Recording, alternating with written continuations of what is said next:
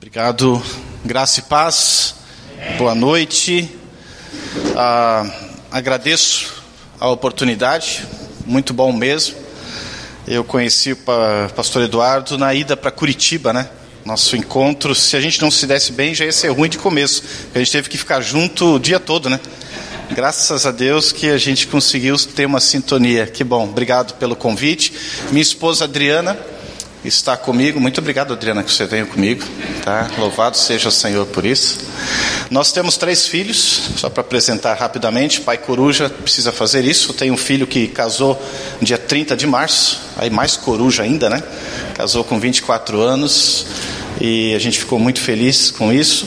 Temos uma menina que está fazendo 20 e temos o caçula, pura adrenalina na adolescência, de 14 né? Deixamos lá porque hoje tinha o, o encontro dos jovens e adolescentes e ele quis ficar lá e a gente também queria ter um tempo, né, passar o final de semana com os irmãos e nosso. Então, muito obrigado. Não sei se dentro do protocolo tem que falar mais alguma coisa. Eu pastoreio a igreja em Carianos.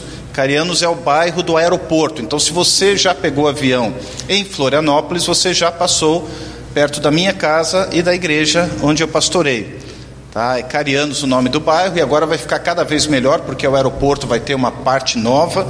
Então, logo, logo, em outubro, você pode ir lá visitar. Floripa tem as suas belezas, não tanto quanto Brusque, né? Aliás, Brusque, né? É Brusque.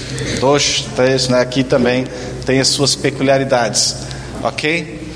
Mas, enfim, ah, como o pastor falou, realmente o tema para mim foi desafiador, ah, embora eu entenda que toda vez que nós vamos trabalhar algo na palavra de Deus, sempre é o grande desafio conseguir entender, não meramente entender, mas transmitir isso com o aval de Deus e clamando pela ação do Espírito Santo.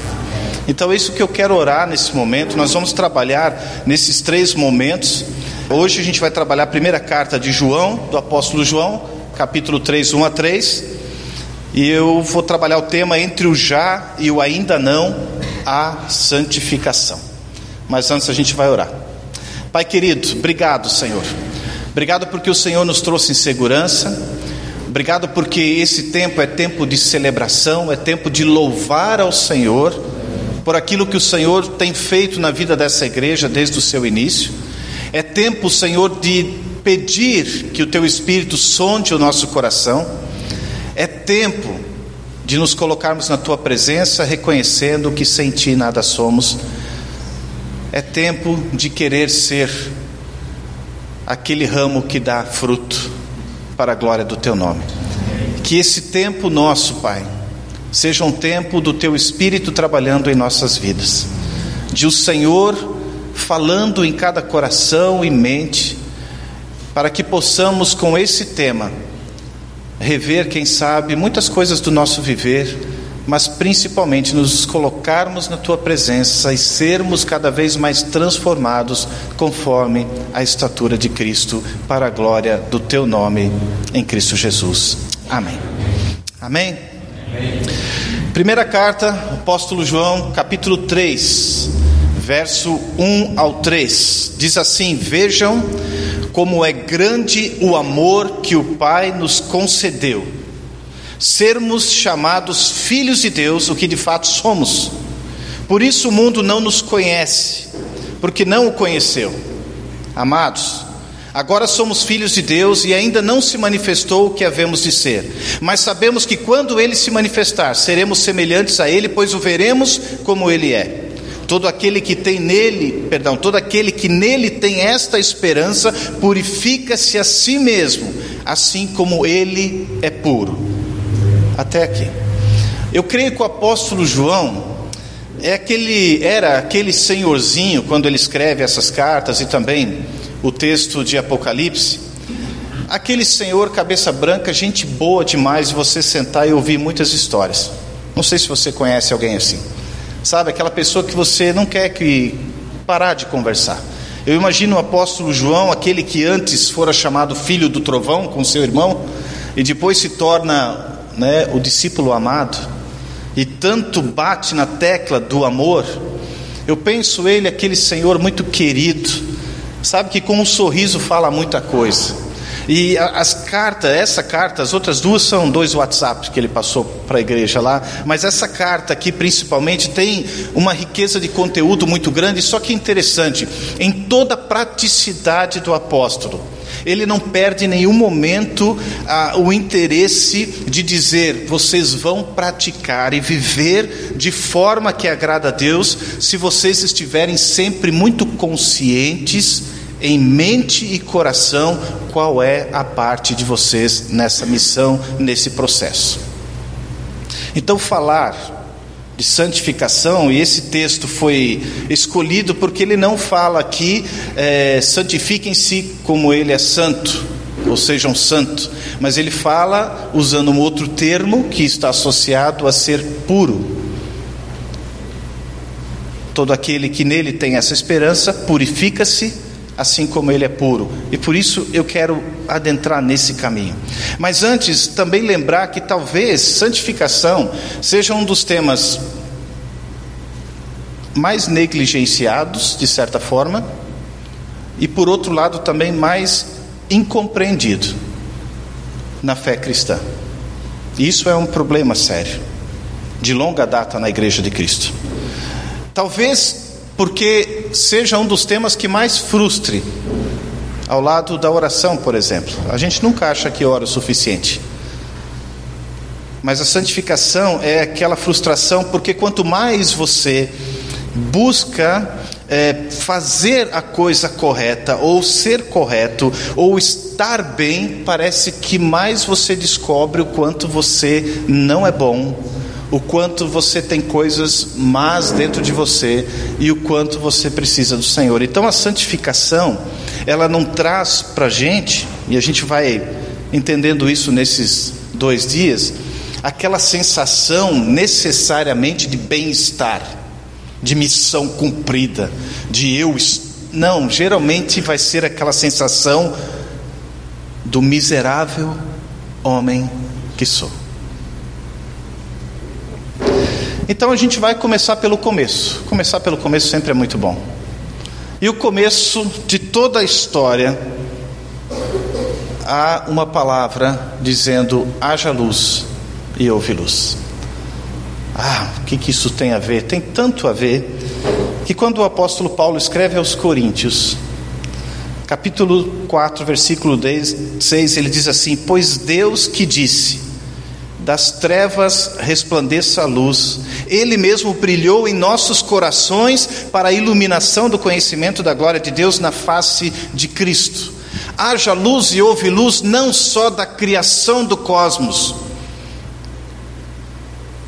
haja luz no coração daqueles que estavam em trevas, que é de onde Cristo nos tirou. Haja luz ali, essa ideia que também é usada por João, tanto no Evangelho quanto também na carta. O princípio, a ação de Deus em fazer novas todas as coisas. Tirar das trevas, brilhar a ação redentora, a ação de salvação, a ação de, de fazer aquilo que Paulo chama em Efésios o poema de Deus. Vocês são esse poema de Deus.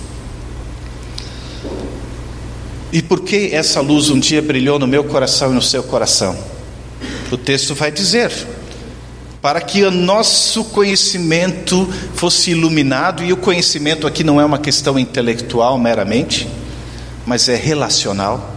E esse conhecimento, esse relacionamento com Deus na sua glória através de Cristo, isso quer dizer em Cristo o único e suficiente referencial tanto quanto Paulo vai escrever aos Romanos: aqueles que de antemão conheceu, também os predestinou para serem conformes à imagem do seu filho, a fim de que ele seja o primogênito entre muitos irmãos.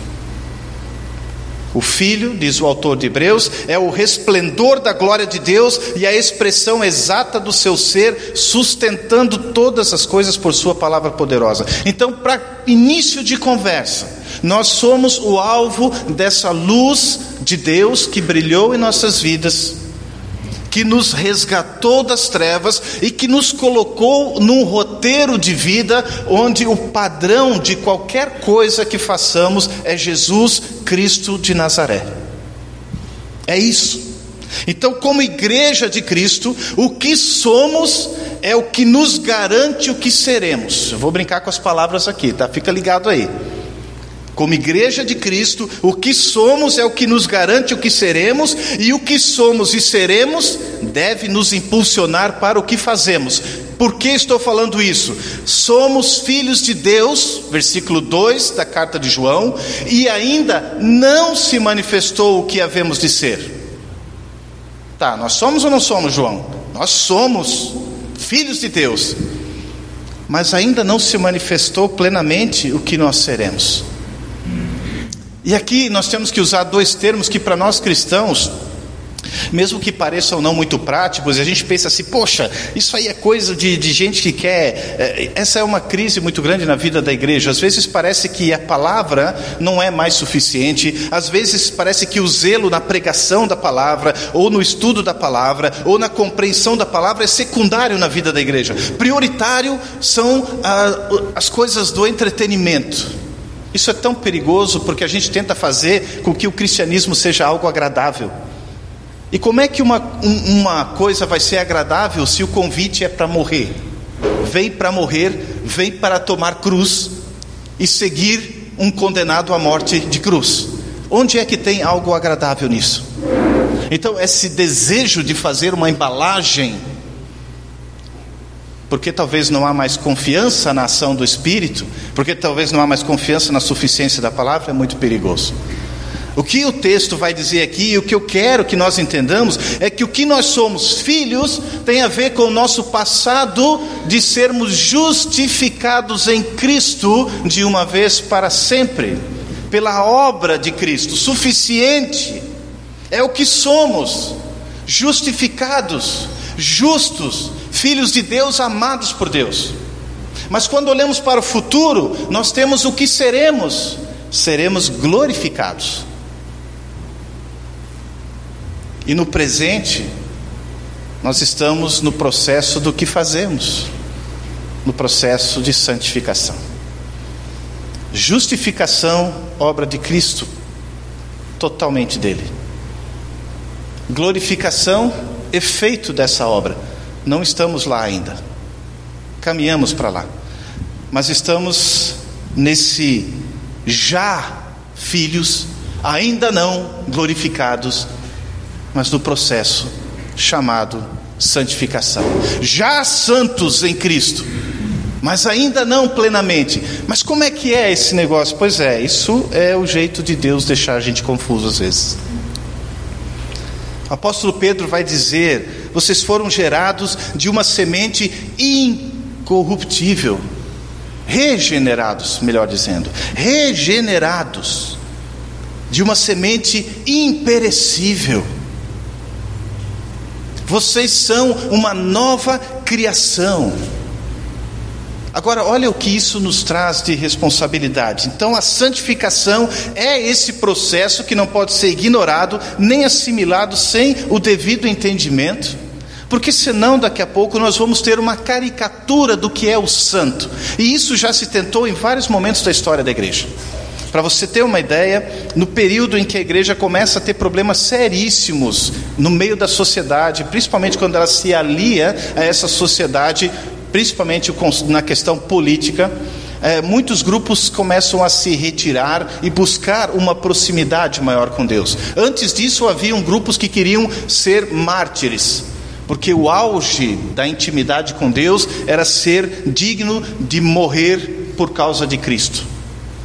Depois vinham aqueles que se isolavam e buscavam uma santidade tão profunda e perfeita, mas que facilmente eram pegos na sua vaidade.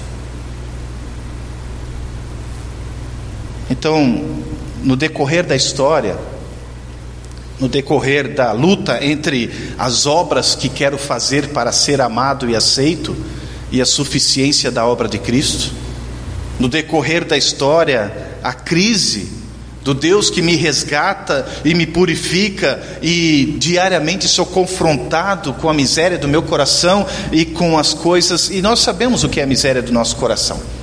Porque quando a gente pega o lance sério da palavra, dizendo que o Espírito ele conhece todo o nosso ser e que ele sabe do que a gente até mesmo vai falar antes que as palavras cheguem, né? E sabe aquela coisa que a gente tenta mostrar para Deus, aquilo que a gente não é, não rola para Deus. Isso dá certo com o pastor, com o líder, né? Com o líder da igreja, com os irmãos da igreja, dá certo. Dá certo você ter toda uma, né, uma estrutura de uma espiritualidade do visual. Mas quando a gente pensa santificação, a gente vai descobrindo que ela entra na esfera daquilo que não é visível. Também. Porém, entretanto, contudo, daqui a pouco a gente vai ver que a prática dela precisa ser altamente visível.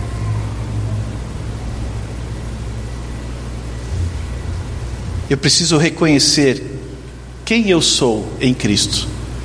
Porque se eu não tiver esse entendimento, eu não vou entender do que eu fui liberto. Então, esse é o primeiro ponto que eu espero que todos aqui já tenham se ajustado com Deus. Se não se ajustou, sempre é tempo de poder ajustar-se. Sou filho de Deus por causa daquilo que Cristo fez por mim, e aquilo que sou hoje me garante, né, por causa do que Ele fez, aquilo que eu serei. Isso já deve ser algo para dizer assim: caramba, então eu não estou sozinho nesse negócio, é possível viver isso então? Glórias a Deus, é isso mesmo. Porque somos filhos, devemos celebrar e ficar alegres com isso, mas também devemos entender a nossa responsabilidade nisso.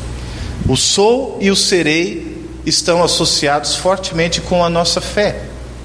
Porque o que, que é a fé? Não é exatamente essa certeza do que eu espero e a convicção do que eu não vejo, é a convicção da minha justificação, é a certeza da minha glorificação, mas hoje eu vivo a presença da santificação. E como é que é viver isso, sendo que sem fé é impossível agradar a Deus e sem santidade também ninguém verá o Senhor?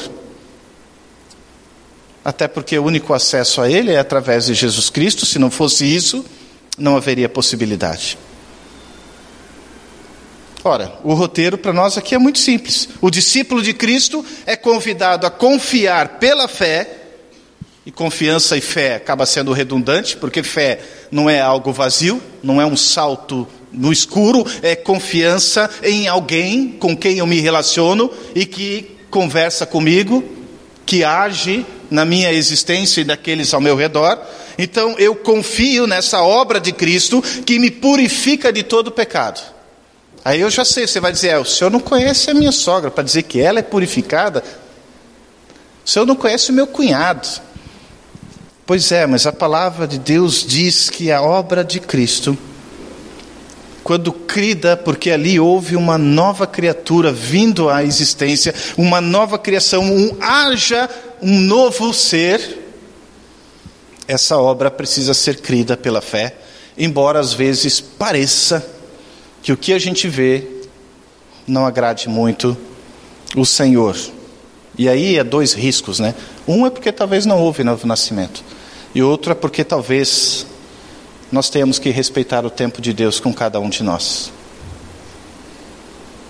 Mas também o discípulo de Cristo é convidado a confiar nesta mesma fé que a obra de Cristo me mantém nos lugares celestiais. Olha que interessante, Paulo escrevendo aos Efésios, ele diz: Nós estamos assentados com Cristo nas regiões celestiais. Cara, olha só. Né? Turminha que gosta de, de levantar a moral dos crentes, olha só, irmão, você está sentado na glória com Cristo. Né? E tinha que soltar aquele aleluia, glória a Deus. Mas pelo jeito não é muito embalo aqui, mas tudo bem. ok? Mas a glorificação, e vai rolar. É isso aí, porque a gente confia nisso. E essas coisas não são com a nossa força, com a nossa capacidade. Mas assim como eu confio na obra de Cristo que purifica de todo pecado, que me mantém com Cristo nas regiões celestiais, também sou convidado a confiar na obra de Cristo, que Ele vai me suster, vai me sustentar no processo de maturação. Que aí nós poderíamos também colocar como sinônimo de santificação. Crescimento. Já e ainda não. Já somos filhos, porém ainda não somos o que devemos ser. Ainda vemos como que por um espelho. Até Renato Russo sacou essa parada. Mas então veremos face a face e seremos plenamente conhecidos. Olha que coisa gostosa de entender.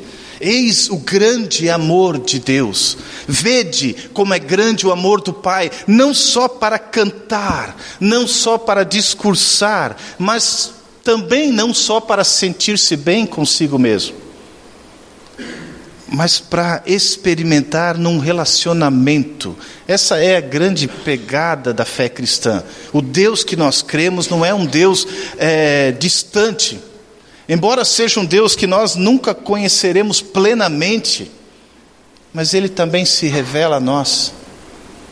Ele também vem até nós. Como diz Isaías, né? Estou no alto e sublime trono, mas também estou com contrito e quebrantado. Que eu quero dizer com tudo isso? Na revelação de Deus, na palavra de Deus fica bem claro que as trevas são dissipadas quando a luz de Cristo brilha em nós. E quando isso acontece, também através de nós, a presença de Deus começa a ser real na nossa vida e na vida das pessoas ao nosso redor. E aí entra a grande tarefa do processo de maturação, santificação que eu e você temos. Enquanto ainda não estamos lá, mas já com a certeza de que lá estaremos, porque essa é a obra do Senhor. Mas o que cabe a nós? O que cabe a nós é a maturidade. Esse é o alvo. E olha que já havia sido alertado por John Stott há muito tempo atrás. O crescimento no século XX da fé cristã é um crescimento muito amplo, mas nada profundo. Se alguém já foi para São Francisco do Sul, deve ter passado no linguado. E quando você passa, se você olha, quando tem a maré cheia, é a área onde eles aterraram ali, fizeram aquele crime ambiental, quando ainda não era crime ambiental. E você olha e você diz: Nossa, aquilo deve ser fundo, porque um dia passava navio ali e tinha uma ponte que abria. Mas quando a maré desce, você descobre que é tudo lodo, que na verdade a água é 30 centímetros no máximo 20, 30 centímetros. É a mesma coisa, é um crescimento para todos os lados, mas com uma profundidade de raiz. E você sabe que quando você vai limpar o jardim, aquilo que as raízes são frágeis, você puxa com muita facilidade. Não tem sustância naquilo que crê. Não tem confiança. E aí a fé se torna fé na fé. Por isso a gente vê tantas coisas sendo feitas, tantas listas produzidas, pode, não pode, faça assim, é, vá por aqui, vá por ali, e parece que isso aqui não é mais suficiente para alimentar a fé.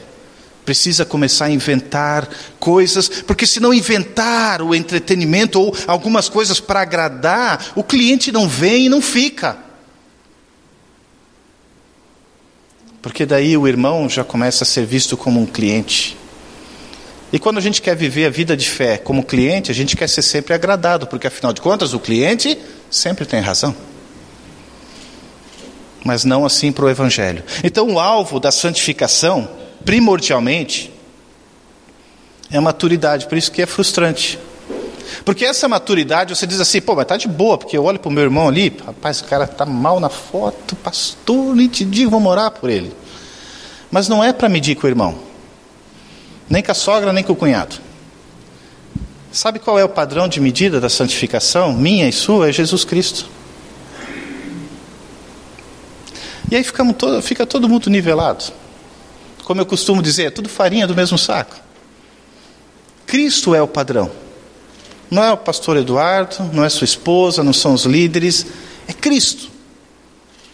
Então eu posso olhar para as pessoas e dizer, poxa, eu quero ter uma vida como de dedicação ao reino como aquele irmão tem. Isso não tem nada errado, absolutamente correto. Eu quero poder conhecer a Cristo e me relacionar com Ele como o apóstolo Paulo, como o apóstolo João, ok, nenhum problema. Mas quando eu preciso olhar para o meu coração e saber como é que está a minha vida com Deus, eu tenho que olhar para Cristo e dizer, como é que está a estatura, Senhor? Eu estou está tendo crescimento, porque na fé cristã não tem essa de ou você estagnou ou está caminhando. Não, ou você está caminhando rumo à maturidade, ou você está regredindo? Você está em, em constante movimento. Como alguém já disse, né? obviamente não dentro desse contexto, mas apenas aplicando, você está numa, numa constante metamorfose ambulante. Ou você está num caminho de maturação constante, ou você está regredindo. Aí você diz assim: é, mas depois de tanto tempo de história da igreja, isso ia acontecer. Não, na comunidade é, do autor aos Hebreus, isso já estava acontecendo. Uma comunidade de fé que tinha pelo menos uns 30 anos depois da morte de Cristo, perto do ano 70, ele diz: Olha, vocês já deveriam ser mestres na caminhada com Cristo, mas vocês ainda são infantis na fé. E não é difícil encontrar, por isso que muitas vezes agrada mais quando a gente fala de santificação, tipo assim, me diz quantas horas eu tenho que orar, quantas páginas eu tenho que ler, quanto tempo eu tenho que jejuar, quanto eu tenho que me sacrificar, quanto eu tenho que torturar o meu corpo. A igreja entrou em todos esses caminhos durante a história dela. E todos esses caminhos só afastaram ela do Senhor. Porque quando nós fazemos essas coisas, nós começamos a nos qualificar.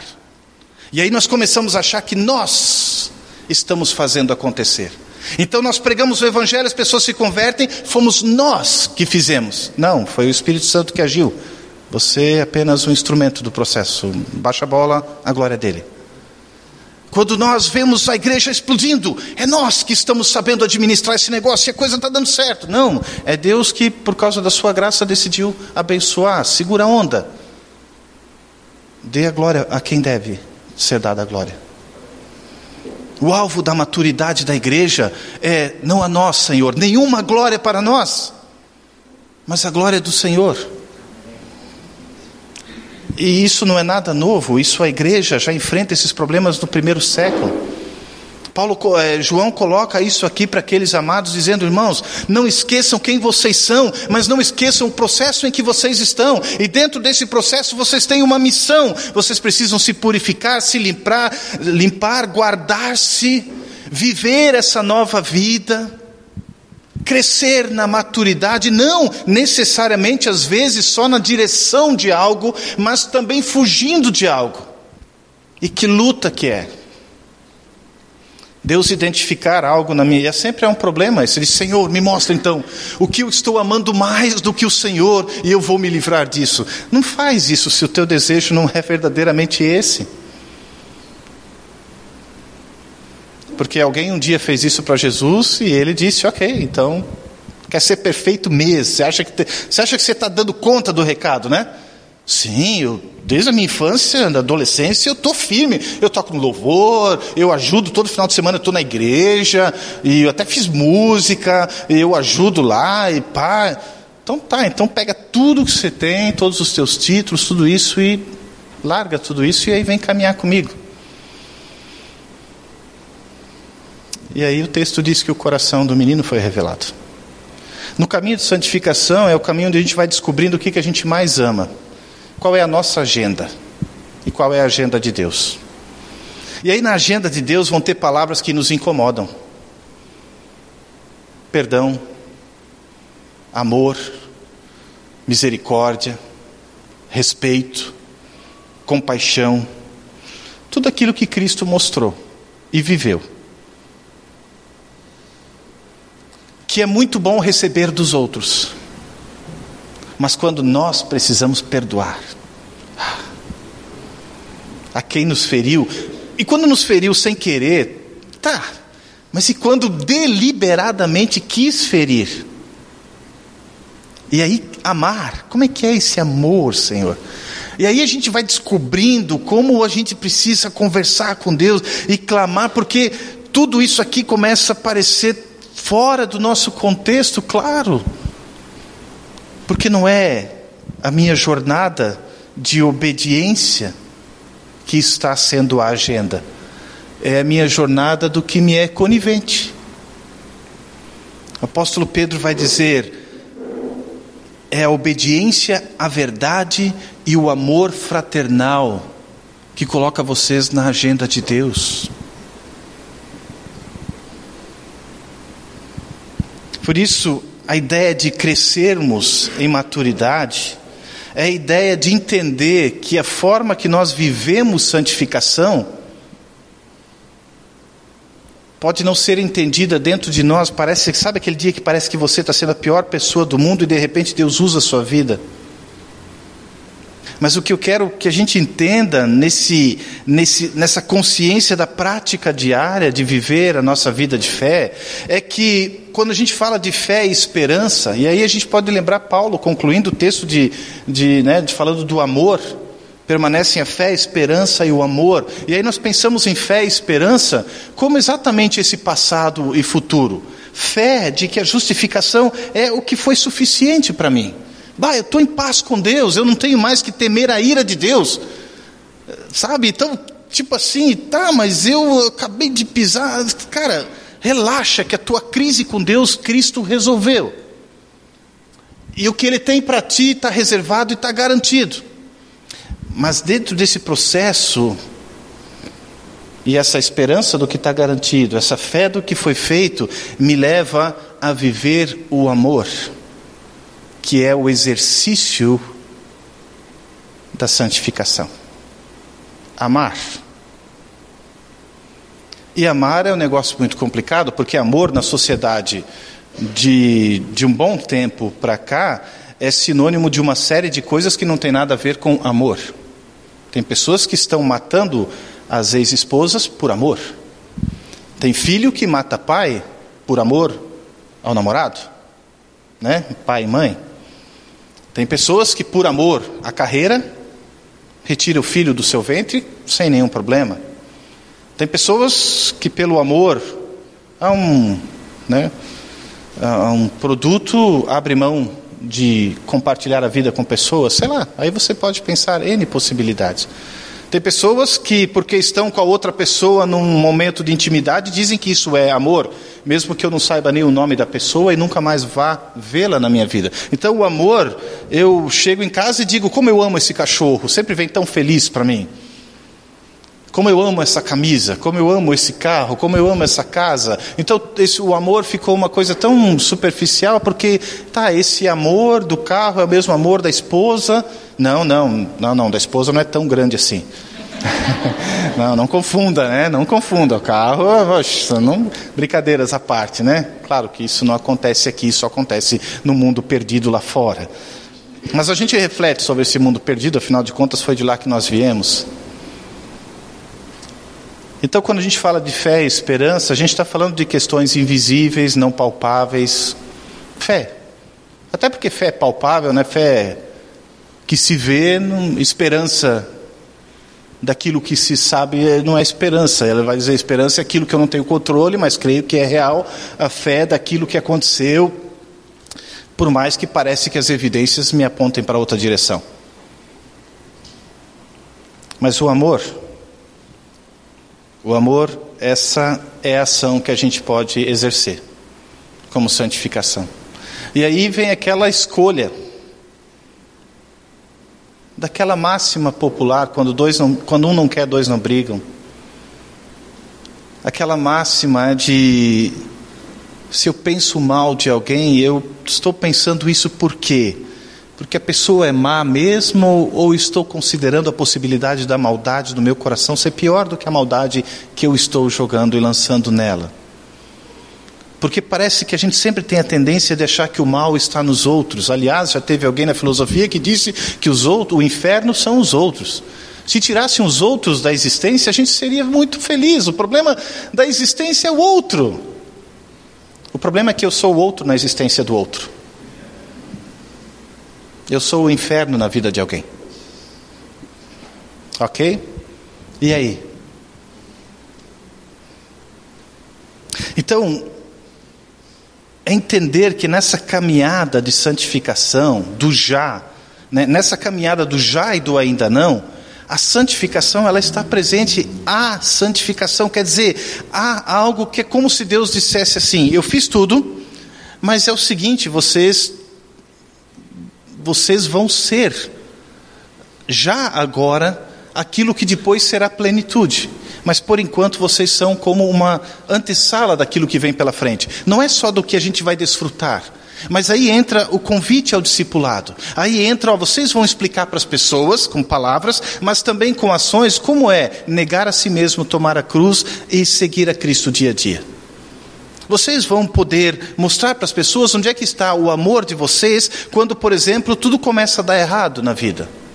Vocês vão mostrar para as pessoas que tipo de Deus eu sou quando eu digo para você que eu não vou fazer o que você quer, mas eu vou fazer do meu jeito, porque a boa, perfeita e agradável vontade é minha e não a sua. Porque muitas vezes as pessoas ficam confusas, como pode aquelas pessoas que se dizem cristãs, que se dizem tão santas, e isso é um problema tão sério na sociedade, que as pessoas esperam de nós cristãos é, nenhum erro, absolutamente uma, uma pureza de perfeição, quase que celestial. E nós somos os que sabemos que isso é impossível de se viver na era presente. Mas por que nós ensinamos eles que é isso?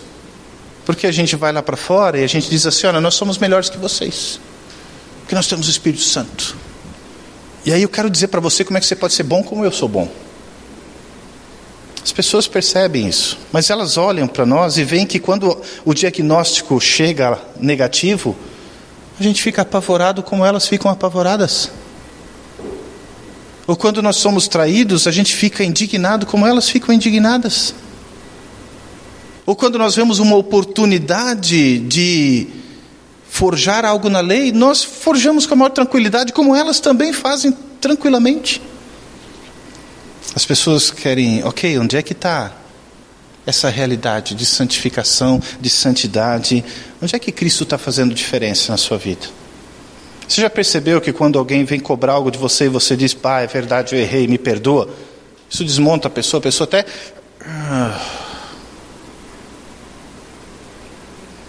Porque se eu errei, se eu falhei, seja intencional ou não, que eu tenho que fazer se não admitir o erro e pedir perdão? Mas como nós somos preparados né, desde pequenos? Não, você é preparado para ser um campeão, então você não admite derrota. Se você errou, é porque alguém te influenciou para isso. Alguma coisa tem, mas você nunca erra. Você é uma pessoa que não tem erros. Não, eu sou uma pessoa que estou lutando para errar o mínimo possível. Mas quando eu vou ver, interessante essa crise, o Paulo já tinha. Mas eu estou lutando para fazer as coisas do jeito mais excelente. E olha que a gente está falando de um cara que, assim, tipo, de boa. De boa, a gente está bem longe, sim, da estrutura dele, né? da estatura dele. Mas aquele cara, que talvez hoje, na dimensão de alguns cristãos, diria assim: não, Paulo tinha uns problemas psicológicos, ele tinha baixa autoestima, por isso que ele dizia que dos pecadores ele é o principal, porque ele tinha baixa autoestima. Se Paulo na época conhecesse a psicologia ou né, a, a, a, psicanálise, ele, isso ia ajudar, ele ia ser um pouco mais positivo. A gente tem feito isso, por isso que alguém já disse que a igreja pegou e fez o contrário do que Jesus. Jesus pegou água e transformou em vinho. E a igreja pegou o vinho e transformou em água. Então, o convite de Cristo para a minha vida e para a sua vida é entender que o que eu sou como cristão, eu sou em Cristo. O que eu serei, eu serei em Cristo. O que eu tenho que fazer, eu farei tendo o referencial em Cristo. Então, quando eu sou convidado a fazer parte da família da fé, a nascer de novo, a base desse convite é Cristo. O que me sustenta na jornada é Cristo. O que me confirma a certeza do que virá é Cristo. Mas como Cristo faz isso? Ele disse que deixaria um consolador e deixaria sua palavra. E é na palavra, através da ação do Espírito Santo, que a gente vai aprendendo que nós fomos chamados a sermos pessoas, gente como Jesus. E aí é interessante porque quando eu dou aula sobre antropologia cristã, eu digo para as pessoas que, na verdade, o único ser humano autenticamente humano, na sua plenitude, pós-queda, foi Jesus de Nazaré. Os demais, nós, inclusive, somos todos danificados. é como se a gente entendesse o seguinte: o processo de santificação é esse ajuste de sintonia com o ser humano. Então, a, tá, seja mais prático, pastor. Tá, sabe quando você ama? Quando você é essencialmente humano. Quando você descobre que está cada vez mais sendo humano, como humano foi Jesus de Nazaré. Ele é o referencial do que é ser humano. Qualquer outro ícone humano, ele é fragmentado por alguma coisa chamada pecado. Então, Cristo é esse referencial. Viver rumo à maturidade, por exemplo, também tem a ver com a minha saúde emocional. É o desejo também de ser transformado, não só é, para aquele. Porque às vezes eu acho que se eu mostrar para um grupo uma coisa, eu posso mostrar para o outro. Não, é, essa dualidade é danosa perigosíssima. Então eu também preciso entender que nesse processo de maturidade, o que eu vou ver em mim muitas vezes vai me frustrar, vai me decepcionar e vai me entristecer. Mas Deus vai fazer isso para justamente me levar ao crescimento. Porque Ele, sabendo de tudo isso, Ele continuou me, continuou me amando, e continua me amando, e vai me amar eternamente. Então Deus, quando me resgatou e resgatou você, Ele não fez mais ou menos assim. Diz aí, Miguel, dá um nome aí, vamos ver quem que a gente aposta aí para ver se vai dar certo. Ah, põe um tal de Eduardo Pena. Vamos ver se vai dar então. Ah, aí vamos esperar para ver no que, que vai dar. Tipo assim, né? todo mundo está lá assim torcendo.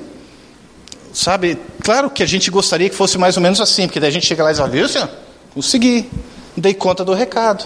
Que o senhor achou que, que eu não ia. Senhor, se eu fosse o senhor, eu também me salvava.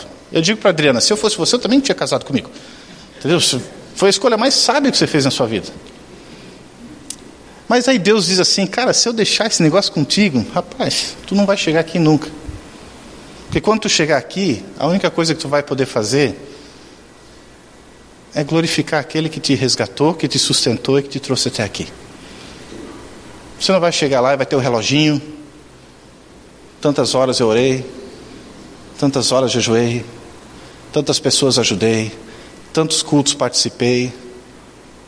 Se você está esperando isso, a sintonia está equivocada.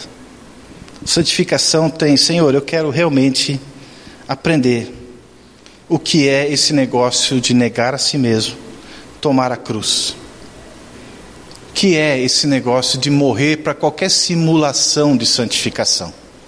Como é que é esse negócio? Como é que é lidar? Por isso que não dá para a gente enfeitar o cristianismo, gente. Não dá para enfeitar a fé cristã. Porque fé cristã fala de um instrumento de tortura, de morte, que é cruz. Fé cristã muitas vezes é para fazer a gente se sentir mal mesmo. Porque é na miséria que eu vou descobrindo a grandeza do amor de Deus. É como Pedro. Amanhã à noite a gente vai falar do Pedro. Pedro é um cara referencial tremendo para a gente no que a gente deve fazer e o que não deve fazer. Por exemplo, quando ele, Jesus diz para ele: Você vai me trair, porque o cara era sempre né, o ponta firme. E quando ele olha para Jesus e ele ouve o canto do galo, talvez tenha passado na cabeça dele: Ele sabia que eu ia traí-lo. Então ele sabia que ele ia estar passando por isso.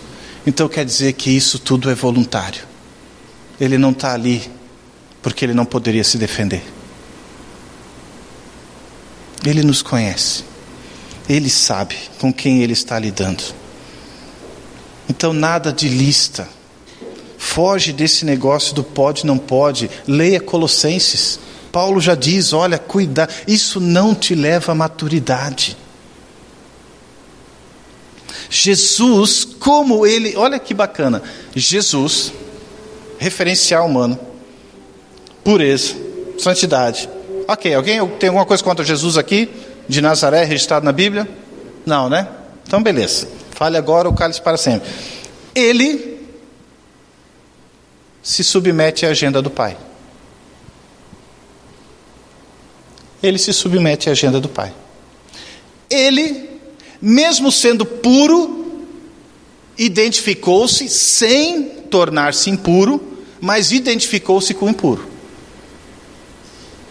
Tanto é que o apelido de Jesus é o apelido que qualquer pastor quer ter para si. Ah, o pastor Eduardo Pena da PIB de Brusque, que lá é um comilão e beberrão, amigo de pecadores, prostitutas e políticos. Essa era a fama de Jesus. Comilão, beberrão, amigo de prostitutas, de publicanos e de pecadores. Aí por aí você já tem uma ideia do que santificação não é.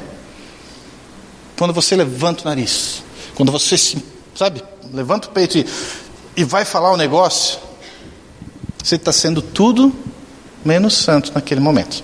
Você está sendo você. Cristo está ali, assim, tipo, de repente, batendo o pé. E os anjos tudo. Cristo, sendo puro, perfeito, se identifica, não se torna impuro, mas se identifica com o impuro. Tanto é que ele se submete ao batismo. Jesus, mesmo sendo puro, perfeito, o autor aos Hebreus vai nos dizer que ele aprendeu a obedecer por meio daquilo que sofreu. Aprendeu a obedecer por meio daquilo que sofreu. Num tempo onde nós queremos fugir da cruz, fugir do sofrimento, fugir do amor autêntico, baratear tudo isso, o chamado à santificação é: ei, reveja o seu viver em amor com Cristo. Reveja o seu chamado para ser filho de Deus. Reveja a sua esperança daquilo que você será. Reveja a sua disposição de despir-se do velho homem.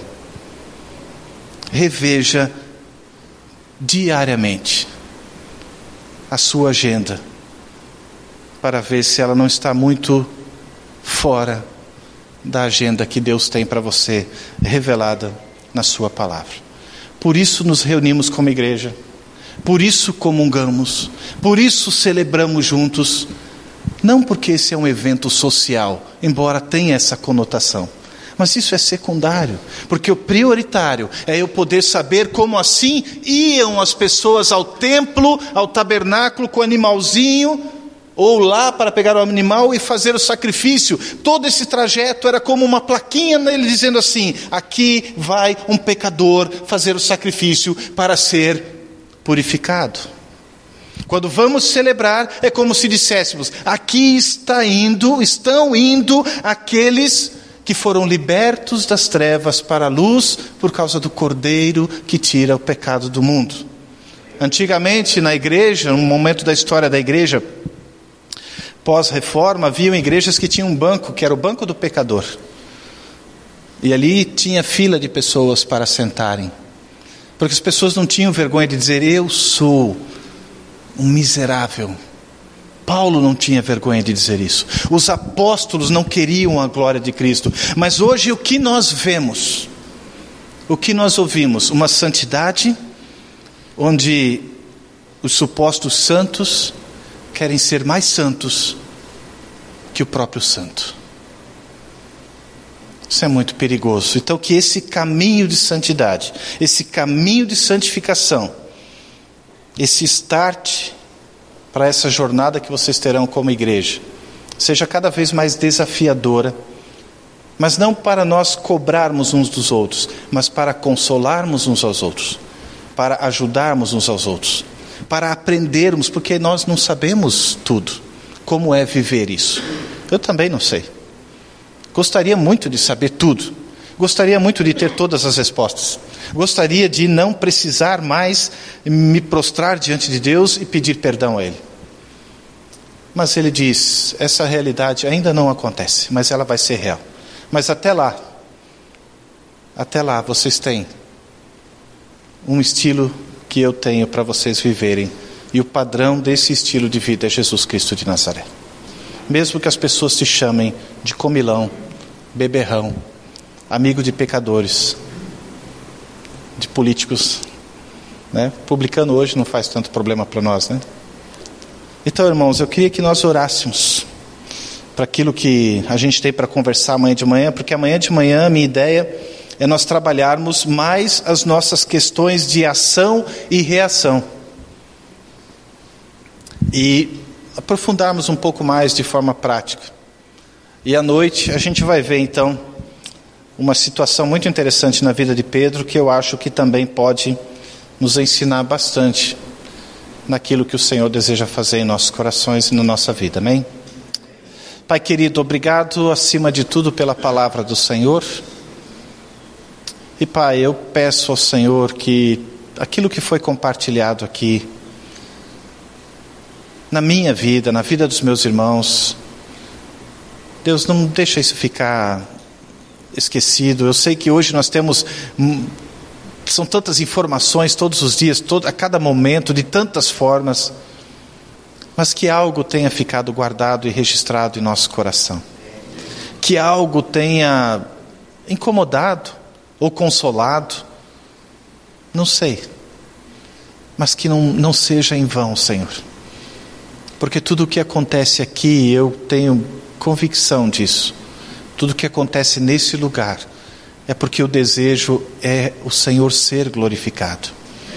É as pessoas poderem crescer na graça e no conhecimento de Cristo. É podermos, Senhor, ver pessoas que outrora estavam tão distantes de Ti e que hoje conseguem entender o Senhor como Paizinho, o nosso Abba Pai. Faz essa obra, Senhor. Nós não merecemos ela, eu sei. Mas na tua graça, na tua misericórdia e compaixão, faz essa obra, porque esse também, eu creio ser o desejo do teu coração, para que mais pessoas possam ser impactadas com esse evangelho maravilhoso que um dia o Senhor nos revelou. Em nome de Jesus. Amém.